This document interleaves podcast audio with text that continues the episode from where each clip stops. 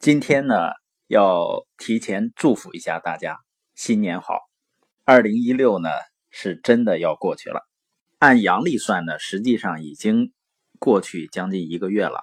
今天呢和明天又是祝福的信息满天飞的时候，因为新的一年嘛，代表新的希望。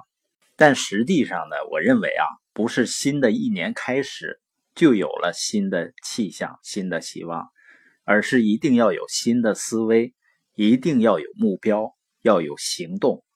那新的一年呢，才充满了无限的可能。那我今天呢，先分享一下我在十二月底。所定的二零一七年的目标和规划，呃，就是大致分享一个思路。有些方面呢，可能不会谈一些细节。我是从四个方面来做的。第一个呢是成长方面，叫成长目标；第二个呢是财务目标；第三个呢是家庭；第四个呢是关于健康的。关于成长目标呢，分成三个小的方面。第一个呢就是每天睡觉前。要看十五分钟到半个小时的书，早上起来呢是听 CD，就是刷牙、洗脸啊、上洗手间的时间。看书听 CD 的重点呢，不在于说我必须每天看多少多，或者听很多，重点在于一定是每天要听，每天要看。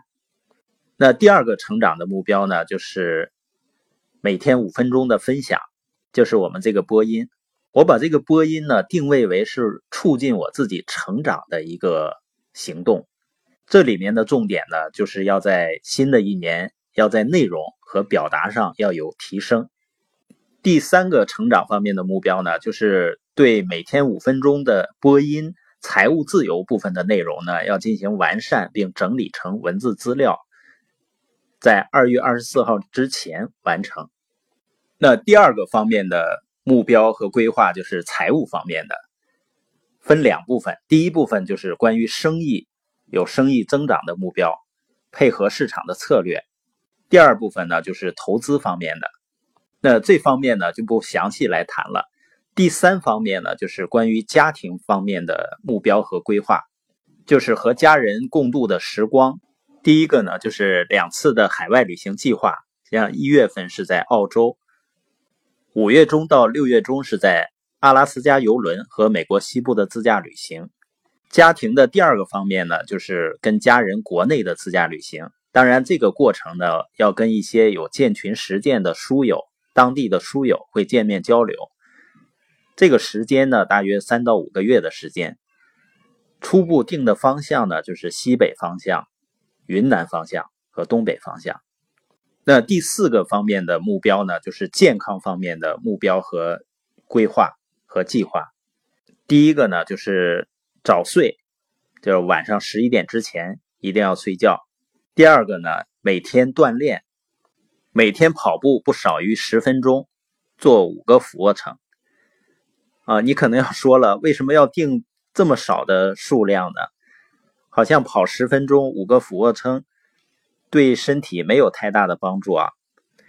我从明天开始呢，会讲微习惯，因为关于锻炼这个事儿啊，我还一直没有养成一个非常好的持续锻炼的习惯。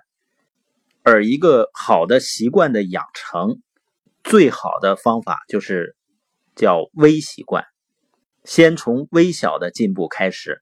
详细内容呢，我明天会再接着谈。那关于健康的第三个方面呢，就是按时服用营养补充食品。我们定的这个计划呢，还是根据我们现在的一些情况，考虑到了成长啊、生意啊、包括家庭啊、健康这几个方面的平衡。当然，在人生的不同阶段呢，肯定重点是不一样的，不能在每个阶段或者任何阶段都追求那种平衡。就像我们自己的生意在达到一定规模之前，虽然我和我爱人都很喜欢旅游，但是呢，我们还是延迟满足，全力以赴呢，把生意建立到自动发展的状态。那基本上在那个阶段呢，整个的时间都是围绕着生意、围绕着成长进行的。因为我们信奉的呢，是要先付出代价，然后再轻松的生活，而不是先享乐，等到老了以后呢，再付出代价。